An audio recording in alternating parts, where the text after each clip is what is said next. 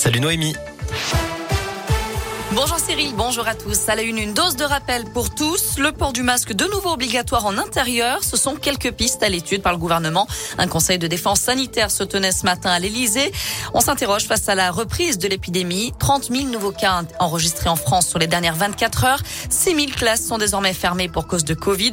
Pour le moment, seuls les plus de 65 ans et les plus vulnérables doivent recevoir une troisième dose de vaccin à partir du 15 décembre pour que leur passe sanitaire soit valide. Karim Benzema condamné à un an de prison avec sursis et 75 000 euros d'amende. L'attaquant des Bleus a été reconnu coupable de complicité de chantage dans l'affaire de la sextape de Mathieu Valbuena. Les avocats de Karim Benzema ont immédiatement fait appel de cette décision. Des peines allant de 18 mois avec sursis à deux ans et demi de prison ferme ont été prononcées contre les quatre autres prévenus.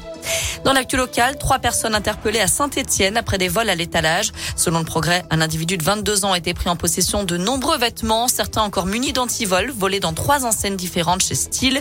Et deux ados de 16 ans ont été interpellés pour suspicion de vol à Décathlon dans la zone d'Auchamp-Villard. Tous ont été placés en garde à vue.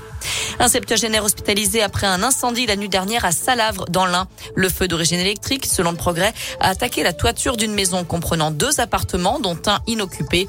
L'homme de 70 ans qui vivait là devrait être relogé par sa famille. À retenir aussi ce forum de la mobilité internationale organisé cet après-midi à Bourg par le Bureau d'information jeunesse de l'Ain. L'occasion de se rencontrer, d'échanger autour des dispositifs de mobilité à l'étranger, études, emploi ou volontariat. Rendez-vous à partir de 14h et jusqu'à 16h30 à la Maison de la Culture et de la Citoyenneté.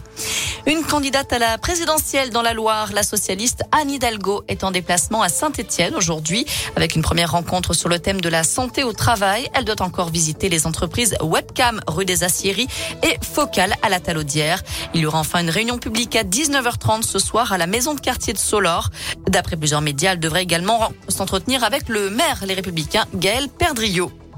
Lui se retire de la vie politique. Accusé de viol et d'agression sexuelle, Nicolas Hulot quitte définitivement la vie publique. Je suis écœuré. Désormais, je vis pour mes amis, ma famille. Je quitte mon engagement, a déclaré ce matin l'ancien ministre de la Transition écologique et solidaire. Il quitte également la présidence de sa fondation. Un mot de foot pour terminer avec de la Ligue des Champions à suivre ce soir. Manchester City reçoit le PSG. Je rappelle qu'hier, Lille a pris la tête de son groupe en battant Salzbourg 1 à 0.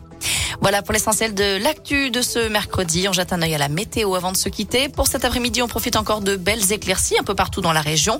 Les températures sont toujours assez fraîches, comprises entre 6 et 8 degrés pour les maximales.